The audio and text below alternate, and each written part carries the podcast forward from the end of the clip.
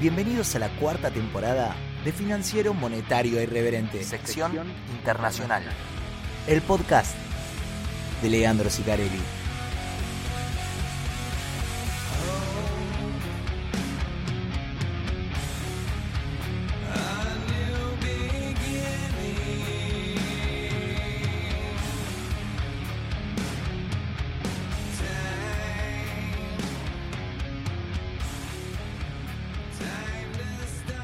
Bienvenidos al episodio número 13 de la cuarta temporada de FDMI Podcast. De este lado, Leandro Sicarelli, su copiloto habitual, para traerles el resumen de lo que pasó en la semana en los mercados globales. Puntualmente, este episodio va a tener un sesgo muy grande hacia política monetaria. Prácticamente no vamos a hablar de mercados, siempre está relacionado. Pero digo, ¿por qué esto? Básicamente porque tuvimos reunión de la Reserva Federal, decisión de tasa, decisión de tasa del Banco de Inglaterra y decisión de tasa, en realidad decisión de política monetaria, después voy a explicar bien qué significa, del Banco de Japón. Bien. Para los que me siguen hace mucho y, recuerdan, eh, ahora hace un tiempo largo me preguntaron en dónde, veían dónde veía problemas monetarios a nivel global. Me decían, ¿ves en Estados Unidos problemas? ¿Qué sé yo? Yo, mi respuesta, que creo que está grabada, fue eh, en Basic, creo que fue.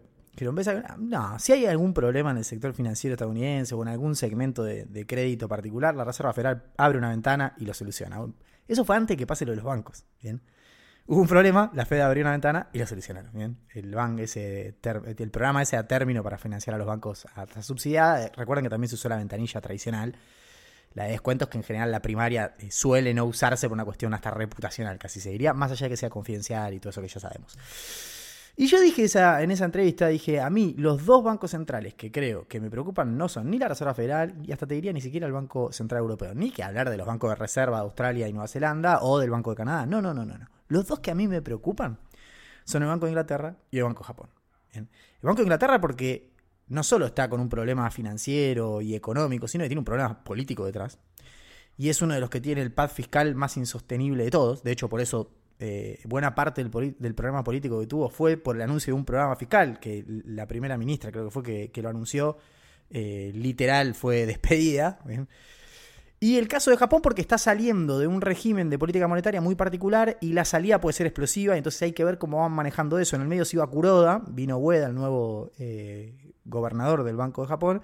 Y bueno, entre esa transición de un esquema a otro y de un gobernador a otro, ¿viste? Son los dos lugares donde yo pondría el foco. Así que bueno, qué mejor hoy que aprovechar para ir contándoles cómo evoluciona la cosa en esos dos bancos centrales. Pero antes de todo eso, antes de todo eso, esta primera sección se la vamos a dedicar a él. Eh, ¿A, quién? A Jerónimo. Jerónimo Powell, que tal cual estaba pronosticado, digo, tuvieron la Reserva Federal su meeting la meeting, la anteúltima del año, nos queda la de diciembre todavía.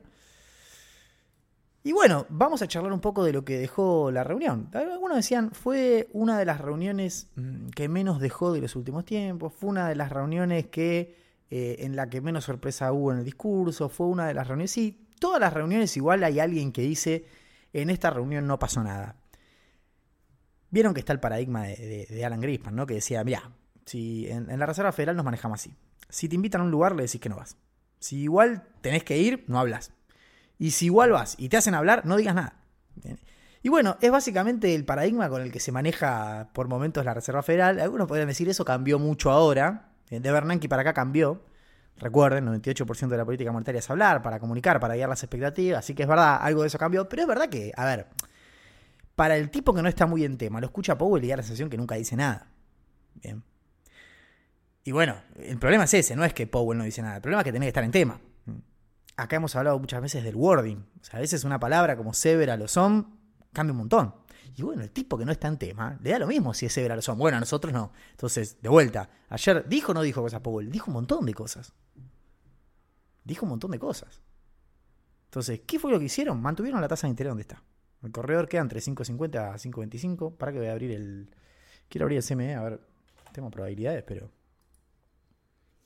De hecho, la tasa efectiva de, los fondos federales está en 5.33 hoy, que es a la que de verdad transaccionan los bancos. Eh, bien. bien. Mantuvieron la tasa donde está. Se sabía, se esperaba. Estaba prediciado con una muy alta probabilidad de que esto iba a suceder. Lo pueden ver en los futuros de fondos federales, en los swap de los futuros. Sí, lo puedes ver, ya estaba. Yo ya les expliqué que si la Reserva Federal va a cambiar, o sea, va a hacer un movimiento en la tasa que el mercado no tiene en precio, probablemente unos días antes te vayan anticipando que lo van a hacer. Como fue cuando mandaron al actual vicepresidente Jefferson a decir, eh, estaría bueno hacer una pausa. Entonces decíamos, son 25, 25, 25, estaría bueno una pausa. Y dijimos, bueno, lo dice este tipo, que es parte de la troika de la Reserva Federal. Recuerden que la Reserva Federal vos tenés presidente de la Reserva Federal, vicepresidente y presidente de Nueva York, son como la troika, los tres que más poder tienen. Bien. Nada, si la Reserva Federal no te avisó que va a hacer nada raro y el mercado está puesto con un 90% de probabilidad de que no va a hacer nada, probablemente no pase nada. No pasó nada con la tasa. De hecho, cuando vos mirás el comunicado, hay traqueadores del comunicado que te dicen qué palabra cambió de, un comunicado al otro. Básicamente cambiaron dos palabras. La primera es donde dice estamos viendo que hay un endurecimiento de las condiciones crediticias. Bueno, ahí agregaron la palabra financieras y crediticias. Bien. Ahora después podemos charlar un poquito más en profundidad por qué agregaron la palabra financiera. Bueno, porque lo que ellos decían es los bancos están empezando a retasear el crédito porque suben las tasas en tarjetas de crédito, en préstamos personales y demás, está subiendo un poquito la morosidad, nada grave, pero está subiendo, están prestando menos. Bien, de alguna manera van achicando en términos reales sus balances, eso está pasando. Entonces, bueno, venían endureciéndose las condiciones crediticias. Ahora le agregaron condiciones financieras. ¿Por qué? Y bueno, porque cuando vos miras la tasa de 10 años cambió, cambió la tasa hipotecaria, bien, eh, el equity corrigió, eh, el mercado de la vivienda ya no está rebotando tanto, el valor del dólar aumentó, bien. Entonces, bueno, eso hace que las condiciones financieras generales, no la crediticia bancaria, sino las condiciones financieras generales también se endurezcan. Agregaron esa palabra, como dicen, van sumando ahí una cuestión. Y cambiaron una palabra respecto al mercado laboral que se puede interpretar como que eh, la desaceleración del mercado laboral, bien, que es lo que quiere ver la Reserva Federal, bajó un poquito la espuma. Bien, venía desacelerándose fuerte y los últimos datos de empleo, la verdad que el de ADP no, pero los anteriores, acuérdense que la creación venía bien, de hecho yo le expliqué, eh, la creación aumentó mucho, pero también aumentó mucho la cantidad de puestos, entonces como que se compensó, por eso no fue tan malo el dato. Eh, pero en el mercado laboral todavía no se termina de confirmar. Y una de las grandes cosas que, que deja este, esta reunión de la Reserva Federal es eso. Bien, todavía no estamos en condiciones de afirmar que estamos en el camino definitivo hacia la baja de la inflación en torno a la meta que queremos ver. Bien, faltan algunos indicios más. A ver, después vamos a ir a, lo que sucedió en el mercado. Les anticipo, la, la, respuesta del mercado a esta meeting fue muy buena. Bien, o sea, el mercado, más allá de los movimientos intradiarios y la boludona que sucedió, digamos, ¿no? Ni bien sale el comunicado, de repente te dan con un caño, bien, y abajo, bueno, nada, aparecen, recompran y cuando sale a hablar Powell está en el mismo precio que antes del comunicado. ¿Y qué pasó ahí? Te mueven el árbol. Es, lógico que el mercado trae esa volatilidad en esos momentos. ¿bien? En el neto, más allá de la boludona de por medio y demás que pasó, la reacción fue muy buena. Bien, la tasa de dos años cayó, eh, el Standard Poor's voló, todo en términos de, volatilidades del mercado americano. Eh, pero fue buena. ¿Por qué fue buena? Bueno, porque deja la sensación de que estamos eh, ante un final de ciclo. Bien. De vuelta, ustedes ya saben, en las minutas y en el dot plot queda una suba más. Bien, y la discusión es cuánto nos vamos a quedar en esa terminal rate, bien, el higher for longer. Bueno, la verdad es que es verdad, si vos te pones a ver, la conferencia de Powell no fue tan dura. ¿Cuál es la dinámica? Los que están acá hace mucho tiempo saben que, que, hubiésemos esperado de esto. Lo que esperábamos, y bueno, esperábamos que mantenga la tasa y sea muy duro en la conferencia. ¿Por qué? Para mandar un mensaje al mercado de que no se confíen de que esto ya terminó, puede quedar una suba más, no sabemos cómo sigue, hay mucha incertidumbre. Bueno, la verdad es que no pasó eso. La verdad es que se mantuvo la tasa donde está y la conferencia de prensa no fue tan dura.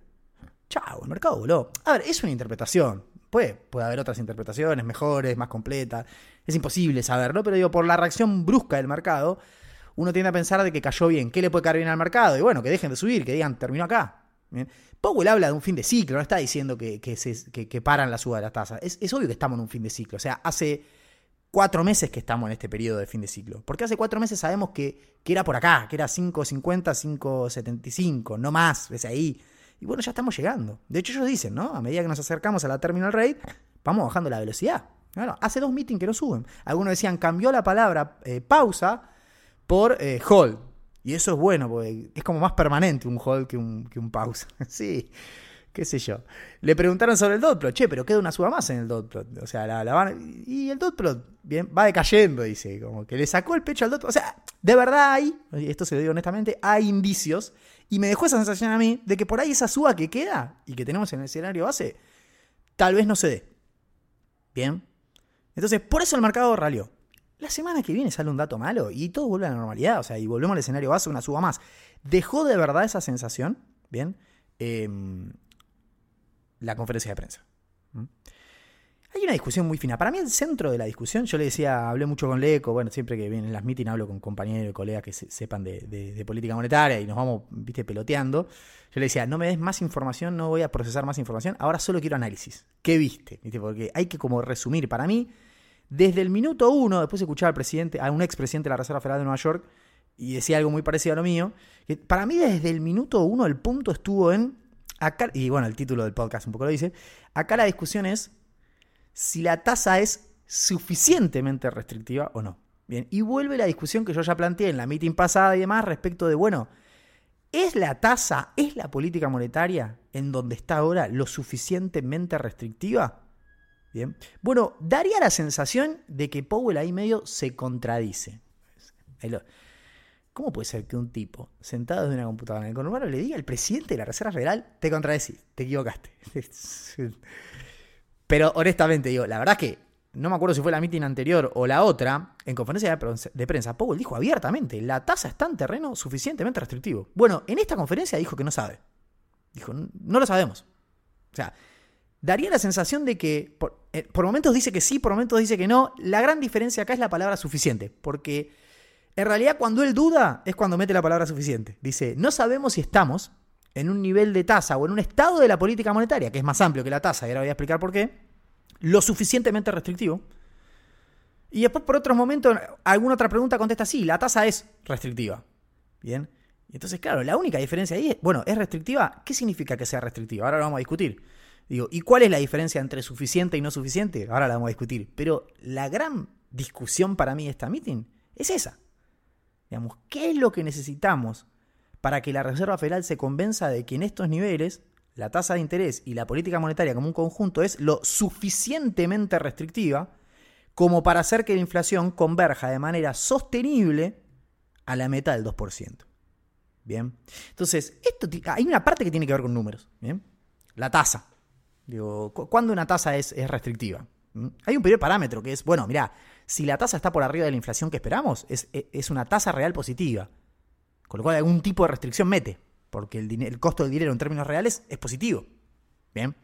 ¿Cuál es la inflación que esperamos hacia adelante? Bueno, se habla mucho de la inflación esperada de la Universidad de Michigan, que es la que más se usa. De hecho, le preguntaban en la conferencia de prensa Powell, también le dijo que no era tan importante. O sea, el chabón posta mandó un mensaje bastante dovish en ese sentido. Eh, dejó como esa sensación en el aire. Le esquivaba todo lo malo, le esquivaba y a todo lo bueno le baja la espuma igual también. Eh, no se va a casar con ningún. Nada, falta todavía, ¿no? ¿Para qué apurarse con todo lo que han hecho?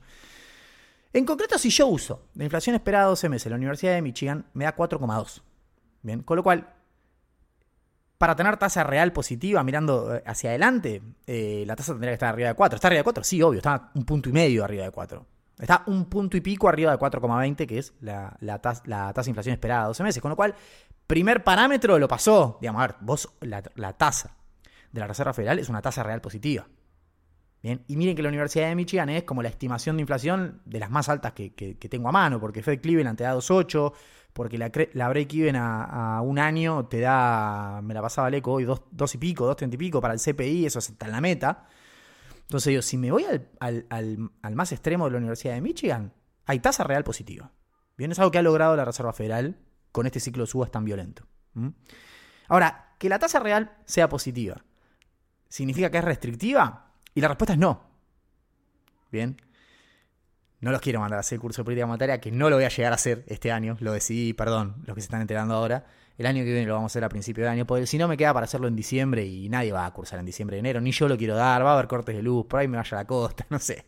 Así que, pero bueno, quédense tranquilos que va a haber, seguramente sea a principio del año que viene ya con la economía argentina dolarizada. Escuchen, que la tasa real sea positiva no significa estrictamente que sea restrictiva. ¿Por qué? Porque para que la tasa sea restrictiva, ¿qué es una tasa restrictiva? Una tasa restrictiva es una tasa que le quita empuje al crecimiento tendencial de la economía. Entonces, si la economía tendencialmente, en condiciones naturales, va al 2%, una tasa restrictiva tendría que hacer ir a menos.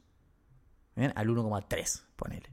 Eso es restrictivo. Entonces, vos me estás diciendo que hay una tasa como de equilibrio que te hace ir creciendo al 2%? Sí, se llama tasa natural. Ok. ¿Y cómo es, cuánto es esa tasa natural? Bueno, es, es muy difícil estimarla. Eh, siempre discutimos esto con Leco. Yo uso, uso las estimaciones de la Reserva Federal de Nueva York. Bien. Algunos dicen, es inestimable. Bueno, yo creo en la Reserva Federal de Nueva York. Bien. Eh, Reserva Federal de Nueva York, we trust, como tendría que decir el billete así. ¿Cuánto les da a ellos la tasa natural? Ellos lo que miden es el componente real de esa tasa y les da 1,14. La tasa de corto plazo. Natural de corto plazo. La que te hace crecer de manera tendencial. Bien, a tu potencial, dada la productividad, el mercado laboral, etcétera, etcétera. Bien. Entonces, si yo agarro la expectativa de inflación de Michigan y le sumo la tasa natural de la Reserva Federal de Nueva York, me da una tasa nominal natural de 5,3. O sea, que si la tasa de la Reserva Federal está en 5,3, no es restrictiva. Tendría que estar en 5,4 para ser restrictiva.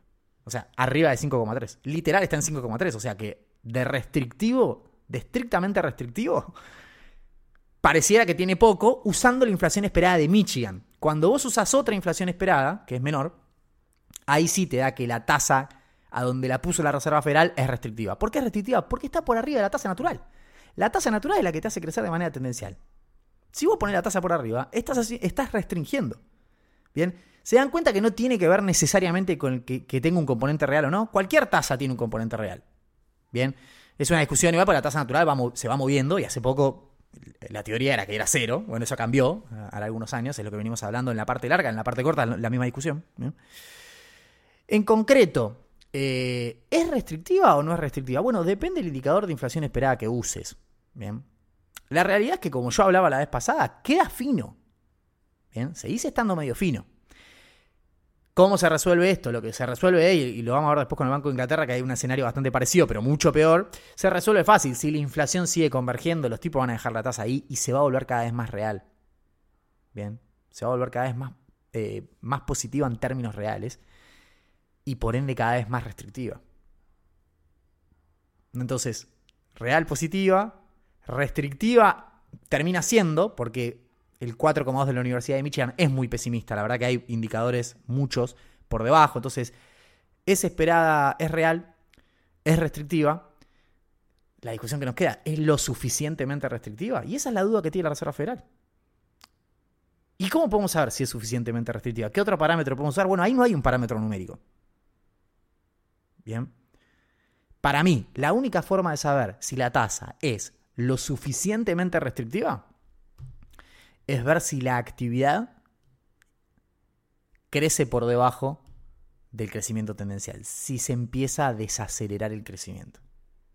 Si el crecimiento se empieza a desacelerar es porque efectivamente en estos niveles la tasa de interés es lo suficientemente restrictiva como para tirar la economía para abajo, destrabar el mercado laboral y con esto evitar efectos de segunda ronda, espiralización y darse en la inflación.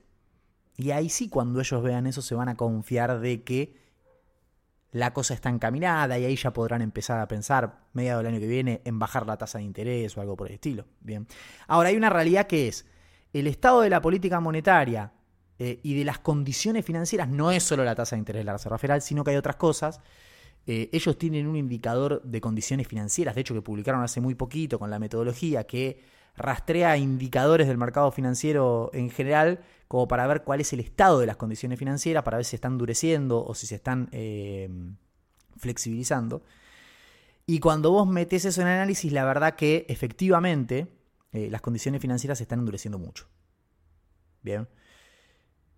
De vuelta, no solo por la tasa de la Reserva Federal que manejan ellos, sino por, por ejemplo, la suba de la tasa de 10 años. Una, una tasa que está en 4,25 hace un par de meses y estuvo arriba de 5 hace 10 días. Por eso pega en la economía y no es la tasa de la Reserva Federal. Eso ayuda a softlandear esta economía. Bien, lo mismo el equity, lo mismo el precio de la vivienda, los bonos corporativos, el valor del dólar. Bien. como hacía mucho hincapié en esto, y una de las conclusiones que nosotros sacábamos, bueno, que no, no, lo quiero pegar a mi lectura, pero digo, en algún punto, incluso si la tasa de la Reserva Federal no es lo suficientemente restrictiva, los tipos pueden descansar en el hecho de que, sí, ya sé que no es restrictiva del todo mi tasa, porque está parecida a la tasa natural que hay hoy. Pero lo que se está endureciendo es todo lo demás. Entonces todo lo demás me va a hacer buena parte del trabajo. Entonces por ahí yo con esta tasa, que sí, es verdad, no es tan restrictiva, porque no es tan real, no está tan por arriba de la tasa natural, no hace falta. Porque fíjate lo que hizo la tasa de 10 años. Va a ser buena parte del trabajo que a mí me falta, lo va a hacer esa tasa. Bien. Bueno. ¿Se viene, ¿Queda esa suba o no queda esa suba? Sí, hablaron, digo, la, suba está, los 25 que faltan están, siempre y cuando veamos que la actividad no se desacelera. Bien. Ahí va a estar eh, el, signo. Bien. E incluso te diría, como contestó la meeting pasada, en realidad ni siquiera es la actividad, es el mercado laboral. De hecho, el target de la Reserva Federal es el mercado laboral. Es un mandato dual con inflación y mercado laboral, no inflación y crecimiento. Bien. Crecimiento y mercado laboral tienden a estar asociados. Eh, de hecho, modificaron el framework de la Reserva Federal la última vez porque eh, el desempleo no, no volvió a los niveles eh, pre-subprime cuando la actividad sí volvió rápido a los niveles pre-subprime. Y una de las críticas que se autohacía la Reserva Federal es, che, para salir de la subprime podríamos haber hecho un poco más y recuperar el desempleo mucho más rápido. ¿bien? Porque el crecimiento está buenísimo, pero el desempleo es la meta que nosotros tenemos y tardamos 10 años en recuperarlo. Bien, es discusión para otro día tal vez. Bien. Estamos cerca del final de ciclo. No estamos pensando en bajar las tasas de interés. Va a pasar recién de mediados del año que viene para adelante. Así que no están pensando en eso. No están pensando en bajar la velocidad al quantitative tightening. Podemos hablar de vuelta de eso. También estuvimos discutiendo mucho. Quantitative tightening va a seguir hasta mediados de 2025. Por ahí afloje la velocidad recién a principios de 2025. Y vamos a ver la primera baja de tasas con quantitative tightening al mismo tiempo. Y no es contradictorio. Es contraintuitivo. Vos decís, che, bajan la tasa y sacan liquidez. O sea, una política es expansiva y la otra contractiva. Las dos políticas son de normalización. Bien, así que es verdad que van en sentidos distintos, pero en ambos casos están yendo hacia una normalización. No diré más nada de eso, por ahí lo podemos discutir en otra, en otra meeting de FMI Podcast. Quedan poco capítulo igual, quedan dos. Bueno, eh, respecto de esto, mm, no me quiero. No me quiero extender, ya 21 minutos, no me quiero extender, no me quiero extender. Eh, respecto del tema de que no quieren bajar la tasa de interés, que no están ni siquiera pensando en eso se volvió a reflotar la discusión sobre la curva soberana. Digo, bueno, ¿cuándo se desinvierte? Si ustedes no, no, no bajan la tasa de interés, la curva nunca se va a desinvertir. De hecho, la tasa a 10 años, lo último que voy a decir, está en 4,60 y pico. O sea, está abajo de 4,70. Se hizo de goma. Charlábamos con unos colegas y yo le decía, mm, me movió el... O sea, cuando los vi a los Bills, Bill Ackman y Bill Gross, con esas declaraciones, BlackRock se dio vuelta, se han vuelto un montón de fondos en el mercado americano cuando la tasa tocó 5 esa semana eh, yo lo sintetizaba como me movieron el cerebro. O sea, posta la empecé a ver por primera vez después de mucho tiempo para abajo. La tasa, o sea, para arriba del precio de los bonos. Sí. Dije, bueno, pará. O sea, yo les había advertido que esto iba a pasar. O sea, hablando de terceros, yo le decía, para un operador que está hace 10 años en esto, verla arriba de 5 va a ser un shock. Y literal me terminó pasando hasta a mí. Bien y el mercado se dio vuelta. Y en el medio tuvimos datos de PBI que voló y el mercado no le dio bola. Y en el medio, la tasa de 10 años de Japón voló y el mercado americano no le dio bola. El mercado americano en la parte larga de Treasuries está entrando en un proceso de enajenación. Bien. ¿Viste lo que pasó? Sí, sí, llevan igual. Pero ahora la tasa va a subir, llevan igual. Bien. Y la verdad que volvió a bajar 20 basis más esta semana se dio vuelta. Como ya sabemos, hay un componente tendencial demográfico de productividad de Sarasa, Sarasa, Sarasa, que de paz fiscal ni que hablar. La tira para arriba, la tendencia de mediano es para, es para arriba. Ahora, en el corto, arriba de 5, se tiraban por todo lado. Dame, dame, dame, dame, dame. Era un barril sin fondo los muchachos. Se llevaron todo. Bien. 40 basis en el mercado más importante del mundo, con el activo más seguro del mundo. Que lo de seguro es relativo ya, ¿no? A esta altura. Bueno, cortamos acá, voy a pasar un chivo y después vamos a ir al Banco de Inglaterra y al Banco de Japón. Si te gusta lo que estás escuchando, recuerda que FMI Podcast se hace todo a pulmón, por lo que tu colaboración es fundamental para que sigamos existiendo. Ayúdanos con la difusión un retweet, cinco estrellas en Spotify o que lo compartas con un amigo. todos bienvenidos. Gracias. Bueno, pasado el chivo. Qué lindos son estos temas, ¿eh? la verdad que. Eh, somos miles acá, miles, miles. Saben que eh, este episodio internacional llegó a estar en el ranking de los episodios de Argentina, top 50. Algunas veces de haber estado más, pero bueno, no le presto tanta atención a este. Siempre traqueo el de Argentina, que es un éxito. llegó a estar 4 el de Argentina. pero, pero esto es un montón, ¿eh? Esto es un montón. Acá hay un montón de, miles de, locos y locas eh, que se quedan acá escuchando un tipo hablando de una hora de política monetaria, mercado, encima. En fin, servicio para la comunidad, pues yo lo disfruto también. Eh, eh, Banco de Inglaterra, decisión de tasa. Yo le decía, no se relajen que mañana Banco de Inglaterra sigue, sigue la gira monetaria. El Banco de Inglaterra tiene varios problemas. El principal problema es que tiene, yo le digo, a ver, lo que hace Powell, siempre, o sea, sigo en una guerra sagrada en las redes sociales y Twitter contra los que bardean a Powell.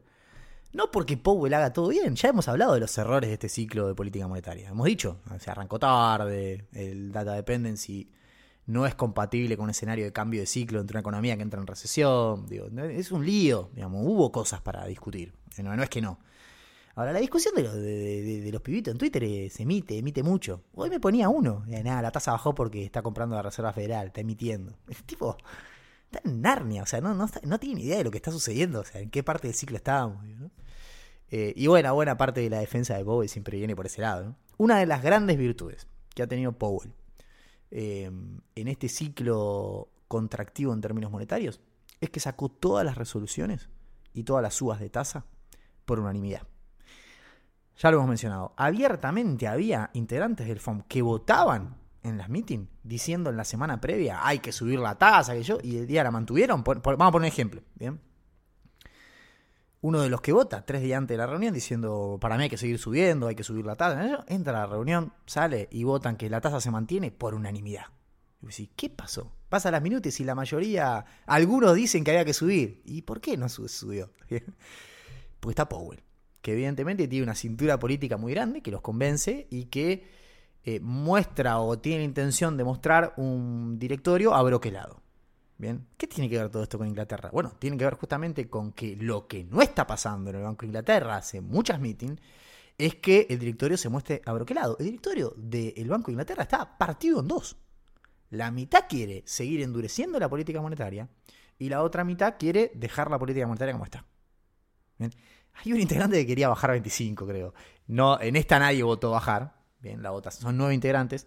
La, la, votación salió, seis querían mantener y tres querían subir, con lo cual la tasa se mantuvo. Es la segunda reunión consecutiva que se mantiene. Creo que las proyecciones que se presentaron, porque vino con, proyecciones esta, esta meeting, con informe, con reporte de política monetaria, eh, toman el supuesto del mantenimiento de la tasa donde está. ¿Hay olor a terminal rate? Sí. ¿Vieron cómo es la terminal rate? Ya lo vimos con Canadá, Australia, digo. La terminal rate son los padres, jodíamos, porque digo, bueno, Vos pones la tasa en ese nivel, decís que la mantenés un par de veces, pero si tenés un problema en el, medio, en el mediano plazo, volvés a subir. Y, varios hicieron eso. Entonces la terminal rate es terminal rate con la data que tenés hoy. Si la data cambia mañana, se reinician los ciclos de subas. Bien.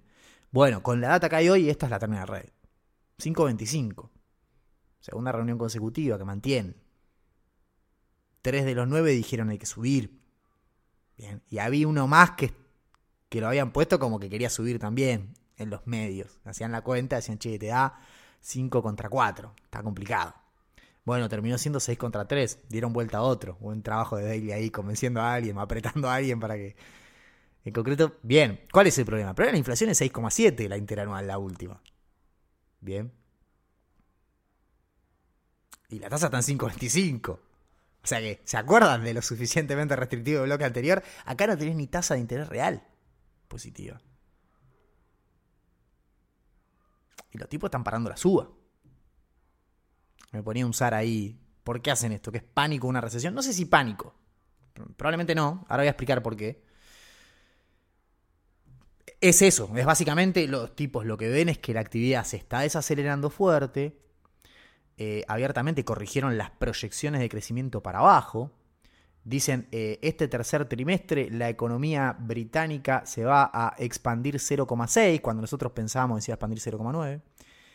y el trimestre que viene, que decíamos, el último trimestre del año, que iba a ser 0,1 el crecimiento, ya decimos abiertamente cero, no crece. Ya hay algunas estimaciones privadas de que el tercer trimestre no crece. O sea, en el cuarto ya entras en recesión. No recesión, porque no son dos seguidos, pero digo, va a caer reactividad.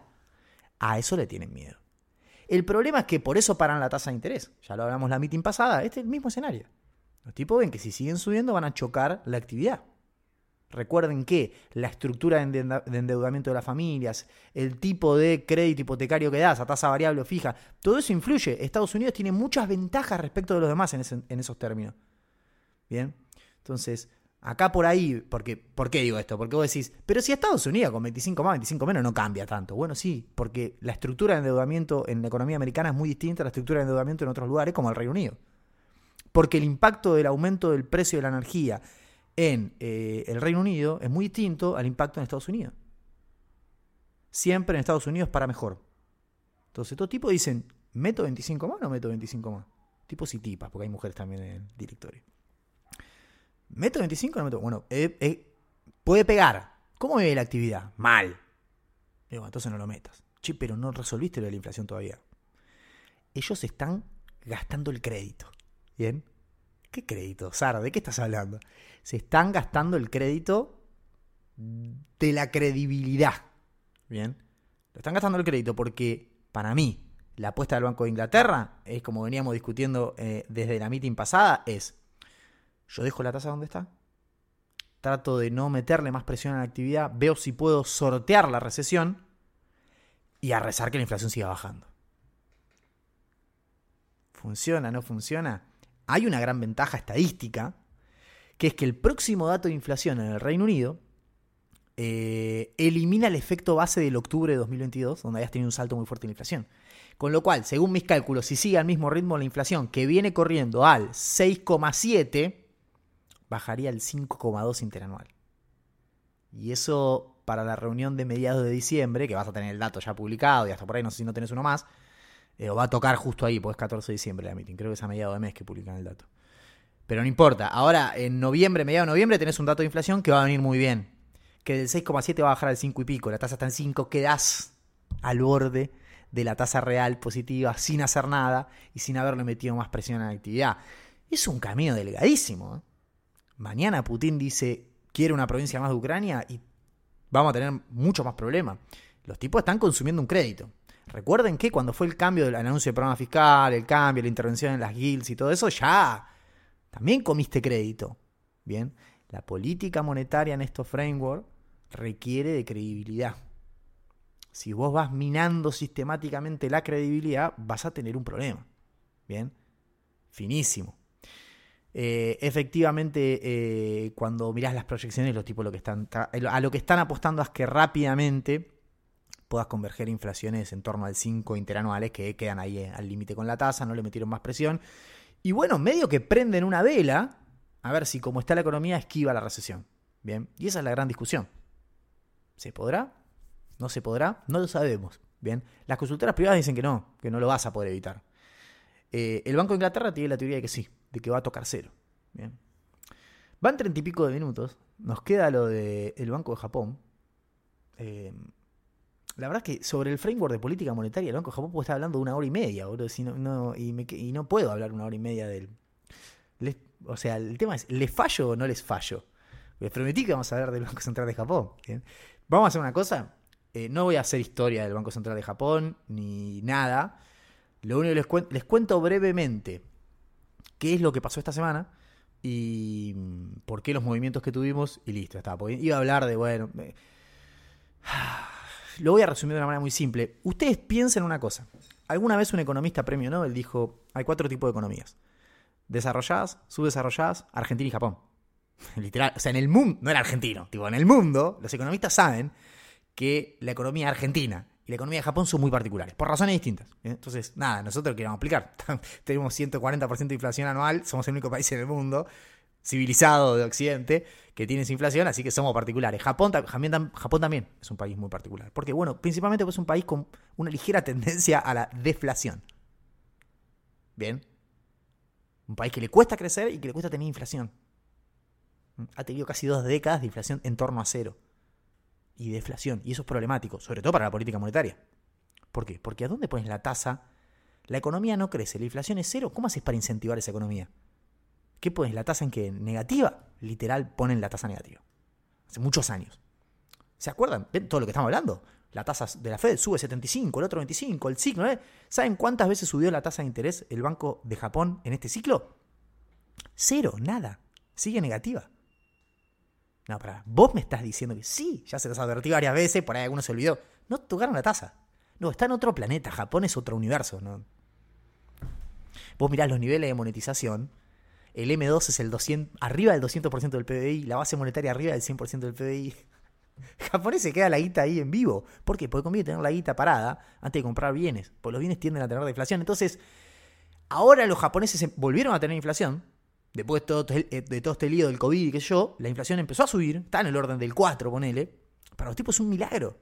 Entonces, lo que ustedes tienen que entender, cuando miran a Japón, ¿quién mira a Japón? No, igual yo porque soy un enfermo de esto y me dedico a esto hace 10 años y es mi vida, mi pasión y lo voy a seguir haciendo. Pero digo, cuando vos mirás el Banco Central de Japón, en este caso, es un caso muy particular porque el otro día un analista lo, lo, lo, sintetizaba de esta manera, me pareció espectacular. Los tipos son el único banco del mundo que tiene riesgos inflacionarios para los dos lados. Porque el riesgo en cualquier banco central es un riesgo a que la inflación suba. Bien, la mayoría de los bancos centrales ya no se preocupan tanto. Hace unos años sí, no de manera extrema, pero les preocupaba, che, no puedo llegar al 2% de inflación, qué locura, ¿cómo hago? Y bueno, flexibilizaban los frameworks de política monetaria. Pero digo, hoy, ningún banco central se preocupa si la inflación baja, al revés. El tipo que conduce la Reserva Federal de Minneapolis, que es un fenómeno, el pelado, alguna vez dijo, nosotros hicimos un framework para hacer subir la inflación, para hacer crecer más la economía. Cuando vino la inflación post-COVID, dijimos, no, ese framework y literal lo sintetizó diciendo, cuando la inflación está arriba de la meta, el framework es el de siempre, el normal, el que usamos siempre. Y hay que endurecer la economía y que baje la inflación. Porque eso nuevo que hicimos es porque teníamos poca inflación. Eso olvídate todo, borrá, borrá ese nuevo framework de reservas amplias, todo eso, olvídate. ¿Bien? ¿Por qué? Porque los bancos funcionan así. Bueno, para Japón eso no es así. Para Japón eso no es así. Hasta alguno te diría que Japón quiere aprovechar esta oportunidad de 4% de inflación para ver si logra dejarla por lo menos en 2. ¿Bien? ¿Por qué? Porque han tenido cero inflación durante mucho tiempo. Han tenido deflación un montón de años. Entonces, para los tipos aparece un riesgo de la política monetaria que todo lo demás no tienen. Bien. Y Japón es el máximo acreedor a nivel mundial. O sea, los japoneses compran activos externos en todo el mundo. Obviamente, como no hay rendimientos en moneda doméstica, los tipos van y compran activos en el exterior. Si Japón de alguna manera corrige las tasas y toda la plata japonesa vuelve al país, pues tenés un crack financiero en los mercados globales o algo parecido. ¿Cuáles son los países más afectados? Estados Unidos Australia. Y la Unión Europea también. Que es donde más invierten los japoneses. Bueno, medio que dije todo el mundo. Entonces, hay un lío ahí. ¿Qué es lo que los tipos están haciendo? De alguna manera están tratando de desarmar esta política tan expansiva. Bien.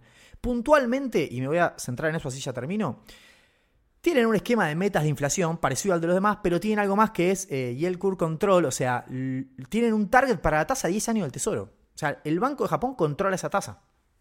¿Cómo la controla? Compra y vende título y le pone el precio para que dé la tasa que ellos quieren. ¿Se acuerdan que Australia lo hacía, para los que me siguen hace mucho? Cuando fue lo del COVID, Australia lo hacía tres años, con la tasa tres años. Bueno, pero era excepcional por, por la salida del COVID y todo eso. No, el Banco de Japón lo hace hace 10 años esto. No me acuerdo en qué año se puso el control, pero hace bastante. Bien. Y el tema es que en algún momento el único que compra títulos es el Banco de Japón. Hoy el Banco de Japón a 10 años tiene el 80% de la tenencia. Había el otro día una nota del Fondo Monetario Internacional que contaba eso. El 80% de los títulos son como los AL30 en Argentina, boludo, los tiene central, no los compra nadie. Bueno, el Banco de Japón tiene el 80% de los títulos de 10 años del Tesoro de Japón. ¿Por qué? Porque los compra, porque si no los compra la tasa le vuela. Y como ellos tienen un control de la tasa a 10 años, no la quieren dejar ir. Entonces, están desarmando eso. El target era entre 0 y 25, lo pasaron a 25 y 50. Lo pasaron de 50 a 75 y le pusieron hace poquito un techo en 1%. Entonces, la tasa a 10 años del tesoro nunca va a superar 10%. ¿Por qué? Porque si empieza a superar, yo compro títulos. Con emisión, meto yenes. Así está el yen, ¿no? Recontra redepreciado. Así están las exportaciones japonesas volando. Pues hicieron baratísimas en dólares. Pues si no tiene sentido, pero a ellos se les abre una beta de decir, loco, podemos crecer un poco, se nos deprecia el yen, podemos tener algo de inflación. Si no se nos escapa la inflación, la podemos converger en dos y quedar en dos. Para nosotros es un milagro. Hace 30 años que queremos tener 2% de inflación, imagínate. Ahora, el tema es cómo desarmas eso sin que vuelen las tasas y eso te genere un costo financiero muy alto, te ponga un piso al crecimiento y eso te haga la inflación de vuelta. Entonces, vamos a ir desarmando eso de a poco. Esa es la propuesta de Ueda. Entonces, vamos viendo el corredor. Antes decía, mira, la tasa de 10 años tiene que estar en 25, a 50, a 75, a 1. Esta semana anunciaron que el techo de 1% a la tasa de 10 años no era más un techo estricto, sino que empezaba a funcionar como una referencia. ¿Bien? ¿Qué significa eso? Es ambiguo. Lo que uno entiende es, el Banco de Japón no se compromete más a mantener 1%. Va a estar ahí operando, interviniendo, pero puede tocar 1,03 la tasa a 10 años del Tesoro de Japón. ¿Qué pasó ni bien anunció eso? La tasa se fue a 0,97 y pico. O sea, el mercado le fue a probar el 1%. Bien, se lo fue a testear. ¿Pasó o no pasó 1%? Mirá el suspenso que le meto algo que no tiene. Pero es una cosa de loco este podcast, ¿eh? Déjame linkear un premio Nobel, boludo. Hablar una hora. Hacer reír a la gente. ¿Que le interese a miles de personas esto? ¿Cómo esto? Hoy estoy eh, como muy autobombo, ¿no? Bueno, no importa. Si no estuviesen ustedes del otro lado, esto sería, no sería nada. O sea, lo hacemos entre todos. ¿Qué pasó? ¿Qué pasó? ¿Se habrá metido el Banco de Japón? Probablemente se haya metido. Eh, pero no pasó el 1%. Y de alguna manera el mercado lo digirió. ¿Cómo se dice eso? Lo procesó. Ahí está, si no me comprometo. Lo procesó bastante bien. ¿bien? Hoy está trayendo en 0,92 de rendimiento. Con lo cual, movida arriesgada porque está todo el mundo diciéndole a Japón, che, loco, tienen que flexibilizar lo que tienen, tienen que desarmar ese lío, porque tienen mucha inflación, política monetaria muy expansiva, política fiscal muy expansiva, Está bien que vos quieras tener inflación, pero probablemente si seguís así, te vas a quedar con 5 de inflación para siempre. Entonces, tenés que ir desarmándolo. Ahí el fondo tiene como algunas, eh, algunas propuestas. Cambiar el target a, la a una tasa más corta. Andala de 5 años. Bien. Eh, ah, las tenía anotadas. A ver, esperen. ¿Dónde están las recomendaciones del fondo?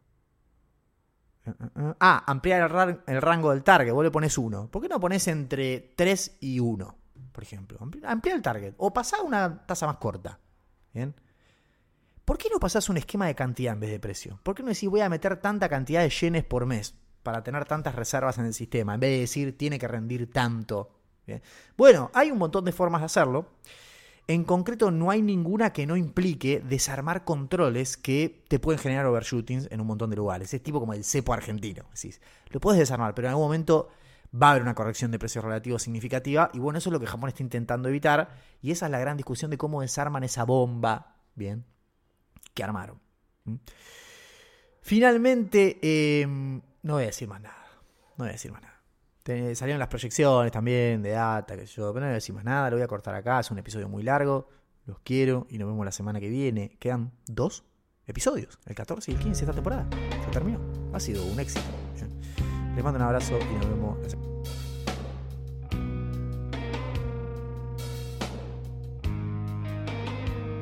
Acabas de escuchar FMI Podcast. No te olvides de compartirlo y ayudarnos con la difusión.